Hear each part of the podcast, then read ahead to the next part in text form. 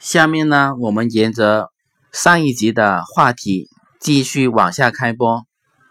上一集的主题是努力有三个层次，下面我们开始讲第二个层次。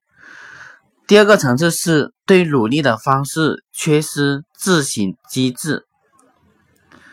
如果遭遇到自己屡屡失败、再难前进时，或许便是努力的方式出现了问题。方式不对不可怕，可怕的是不知道自己出错。最可怕的是知道错了，但又不愿意去改进，只是任他错下去。您也许会对此嗤之以鼻。世上还有这样子蠢的人吗？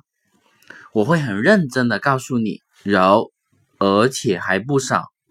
一个外国人是这样子评论中国人的：中国人很勤奋，但奇怪的是，在即使工作出现差错，竟然也不会停下来，而是继续勤奋的做下去。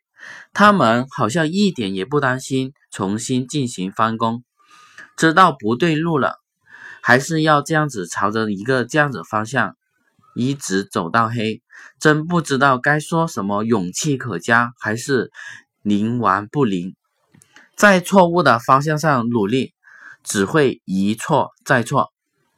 但真正令人痛心的是，是人们没有时间思考为什么会错，该怎样改进，只是惊人的一遍一遍的重蹈覆辙。多数这样子情况下，他们认为只要完成任务就行了，而全然不管怎么样子完成的。如果说，第一层原因可以说是人们只生活在别人的眼里，那么第二层原因便是人们只生活在自己的眼里，只为自己的想法为准。这不叫努力，这叫执着，也不叫坚持，这只是顽固不化。对努力的方式缺失自省机制，造成的悲剧是自己始终朝着。与目的反方向的方向去努力，并自认为这样子的努力是值得回报的。我们下面接下来是讲第三层原因，是对努力的结果没有一个承受的能力。你们或许觉得这样子活得非常之奇怪，只要有一个人。怕都是努力的资格吧。